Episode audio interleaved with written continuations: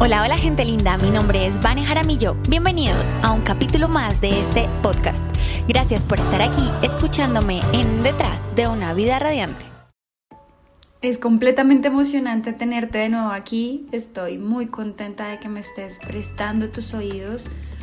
Mil bendiciones te envío por regalarme estos minuticos para escuchar esta historia que confío te va a ser de mucha utilidad. Empecemos.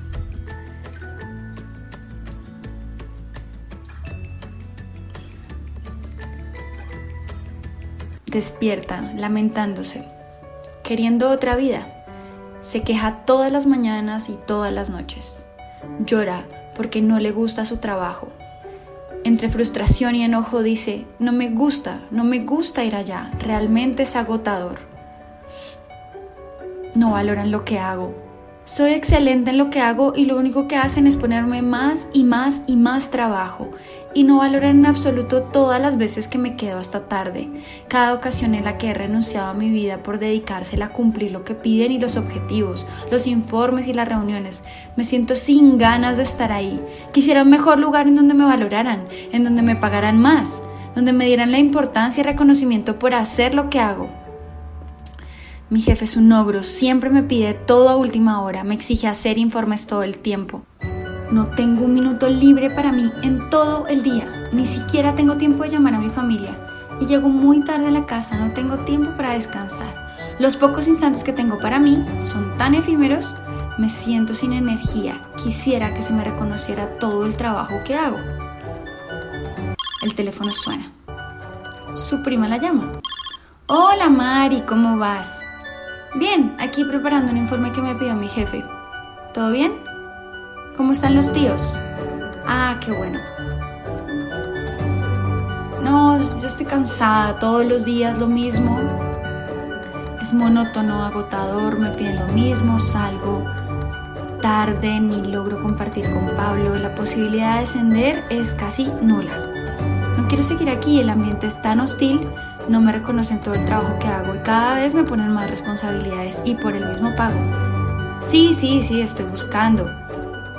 Yo sé, sí, con mi hoja de vida puedo encontrar algo mejor, claro, sí. Es lo que me repito, no puede ser tan difícil encontrar un nuevo trabajo como el que quiero. Sí, seguiré enviando hojas de vida. Claro, sí, yo sé que tengo suficiente experiencia, tengo grandes conocimientos que ojalá en este lugar me reconocieran. Me siento estancada. ¿Mi jefe? No, mi jefe no se va a ir de aquí hasta que, no sé, lo pensionen.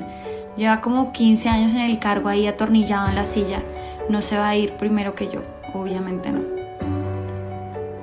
Cada día siento que crecer aquí profesionalmente es inalcanzable y me siento poco valorada y es tan frustrante enviar hojas de vida y que no te llamen.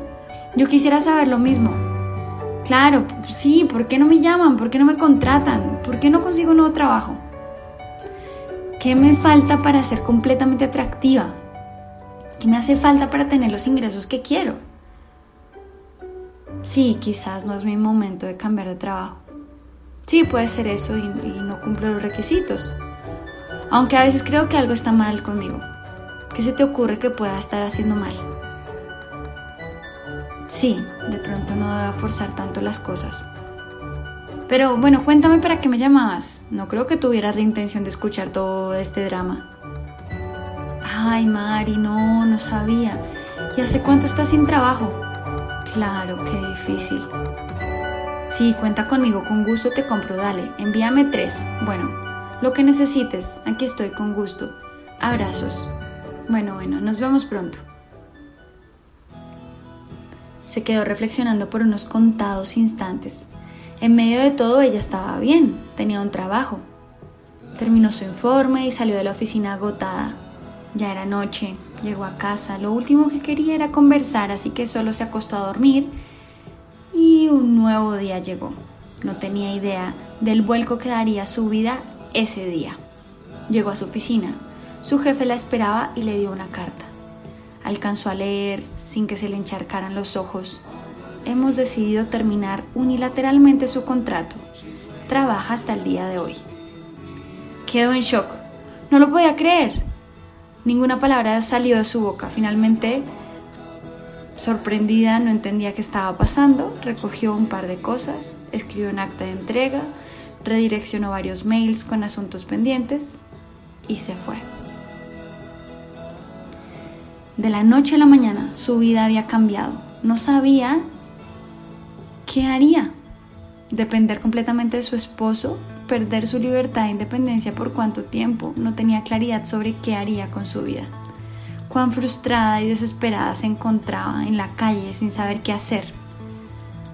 Regresó a la casa, lloró, llamó a su esposo. Tranquila, cariño, no te preocupes, todo va a salir bien. Eres muy inteligente y capaz. Vas a encontrar algo pronto. Esto es temporal.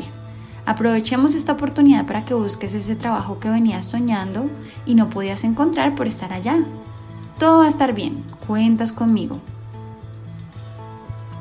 Se sentía dentro de un hoyo oscuro. No veía salida, tanto tiempo dedicado en un lugar para que de un día para otro te digan que ya no te necesitan. Solo quería esconderse entre las cobijas y no ver a nadie. Pasaba por su memoria todas las veces que había alardeado de su posición, de lo bien que le iba, de cuántos privilegios tenía, pero en medio de todo no había valorado nada, solo se había quejado y rechazado la vida que tanto ostentaba. Casualmente miró su celular y abrió el oráculo de Facebook, y lo primero que vio fue una frase de Tom Billieu que decía, Your inner negative voice will never lead to glory, but if you learn to use it as a habit loop trigger for positive thinking and immediate action, it can become a powerful ally. Traducía algo como la voz negativa en tu interior nunca te conducirá a la gloria, pero si aprendes a usarla como un detonante de hábitos hacia el pensamiento positivo y la acción inmediata, puede convertirse en un poderoso aliado.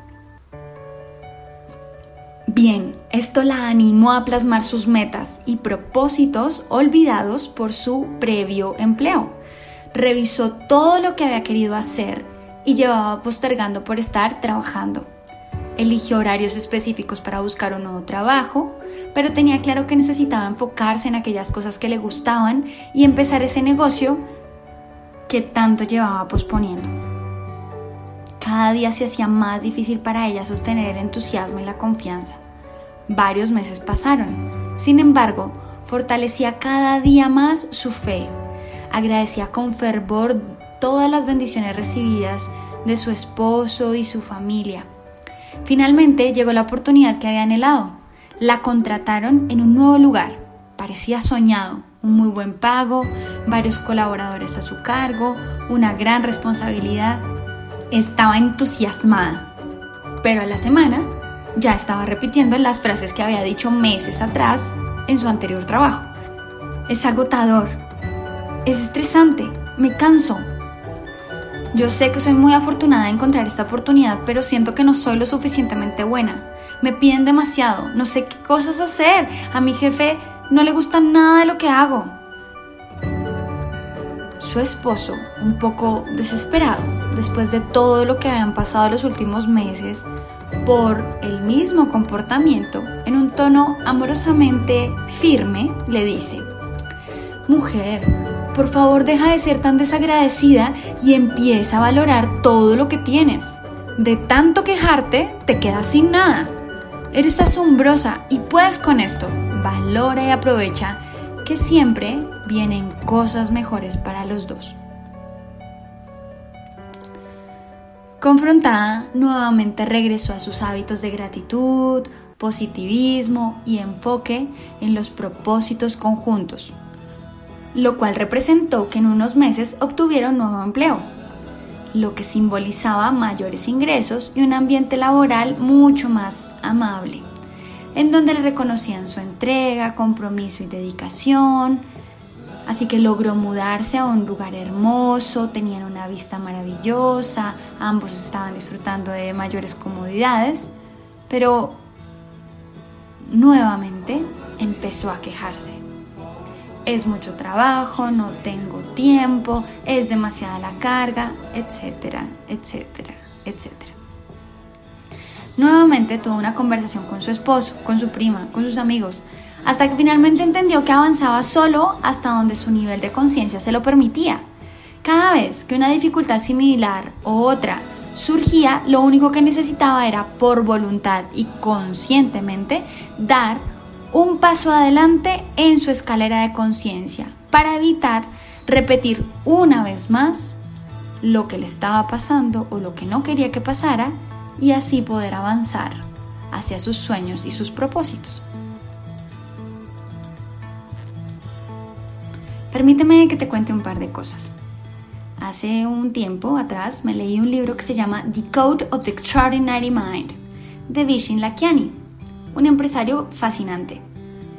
Él habla de cuatro niveles de conciencia, pero no voy a profundizar en eso, sino en el trasfondo que para mí significa esto, junto con un curso que hice hace unas cuantas semanas de un doctor llamado Joe Dispensa, quien revela la manera de reprogramar el cerebro y crear coherencia con nuestro ser.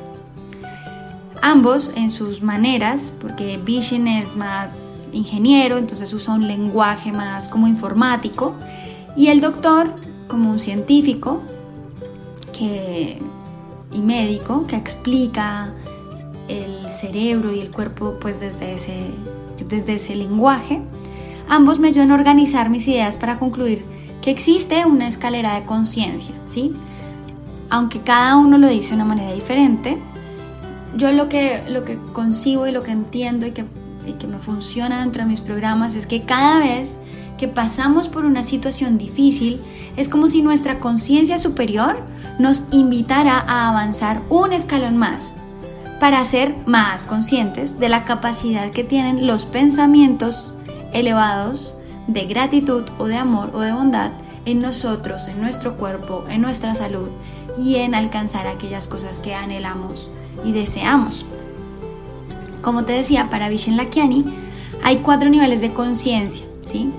Que pues uno es como muy básico y así van, van subiendo, el cuarto nivel es así como que estás casi eh, experimentando la divinidad misma. Y para el doctor Dispensa hay que poner en sincronicidad el cerebro con el corazón a través de la respiración.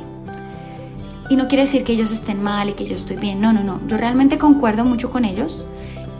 Es más, siento que juntos tienen mucha coherencia en sus teorías. Y ambos coinciden en la presencia, en disfrutar al máximo el aquí y el ahora, que es donde pueden ocurrir los pensamientos más elevados. A fin de cuentas es algo que para las culturas milenarias que nos enseñan de técnicas o de la técnica del Buda o métodos de respiración usados a través del yoga, para ellos es simple, es vivir presente entre una inhalación y una exhalación, tal como lo enseñó en mi radiante entrenamiento Resilientes es ir a lo básico, es regresar a lo sencillo. Claro, podemos usar las explicaciones científicas de aquello que funciona hace milenios y que cada instrumento de conciencia, como por ejemplo un curso de milagros, la cábala, mindfulness, entre otros, lo enseñan y además lo respaldan. ¿A qué voy con todo esto? Quiero invitarte a que hagas una revisión a que intentes estar en el presente, pero además observes que eso que andas repitiendo tiene un mensaje para ti. Piensa en cuáles son esas cosas que sientes que te pasan una y otra vez y que es como reincidente, ¿no? Se repite y se repite y se repite. Pon tu atención en eso, porque esa es tu invitación para subir un escalón más en tu escalera de conciencia necesitamos conciencia, pero para poder elevar nuestra conciencia necesitamos ir un escalón a la vez, un paso a la vez. Cuando caminas un escalón, puedes decir que vas subiendo. Entonces, en cierta medida, dentro de los cuatro niveles de conciencia que habla Vishen Lakiani, pues hay un montón de escaleras para subir de un, escalón, de un nivel a otro. Por eso creo que no podríamos generalizarlo en cuatro, sino que cada quien está en el nivel de conciencia en el que merece y necesita estar. Y cuando estás en ese nivel de conciencia, puedes subir un poco más. Y para subir un poco más, solo hay que observar lo obvio. ¿Qué es lo obvio? Lo que se repite, lo que haces una y otra vez. Eso es lo que te está enseñando para que pases al siguiente nivel. Cuando haces conciencia, pasas. Cuando superas eso, pero llega otra dificultad, es porque necesitas avanzar un poco más. Entonces es momento de celebrar ante las dificultades, porque son un llamado a despertar la conciencia, es un llamado a estar más atentos de lo que pasa con nosotros mismos, de lo que pasa en nuestro interior, de lo que pasa con nuestras emociones y así poder invitar a nuestro ser a manifestar la bondad, la conciencia, el amor, la paz y la gratitud que son naturales en nuestro interior. ¿Cómo te suena todo eso? Fascinante, ¿cierto? Yo sé que te encantó y por eso me regalaste todos estos minutos ahí poniendo tus oídos atentos. Por favor, comparte este, este capítulo con alguien más que le sea útil. Cuéntame si te ha sido útil, déjame un mensaje, escríbeme por cualquiera de mis redes sociales. Puedes escribirme un correo electrónico a vaneresponde.com. Ahí voy a responder todos tus mensajes. Y si es algo así urgente y quieres hablar conmigo pronto, puedes dejarme un mensajito por WhatsApp con el indicativo de Colombia que es 57 y luego 312-354-7065. Mil y mil y mil gracias por estar aquí escuchándome en Detrás de una vida radiante.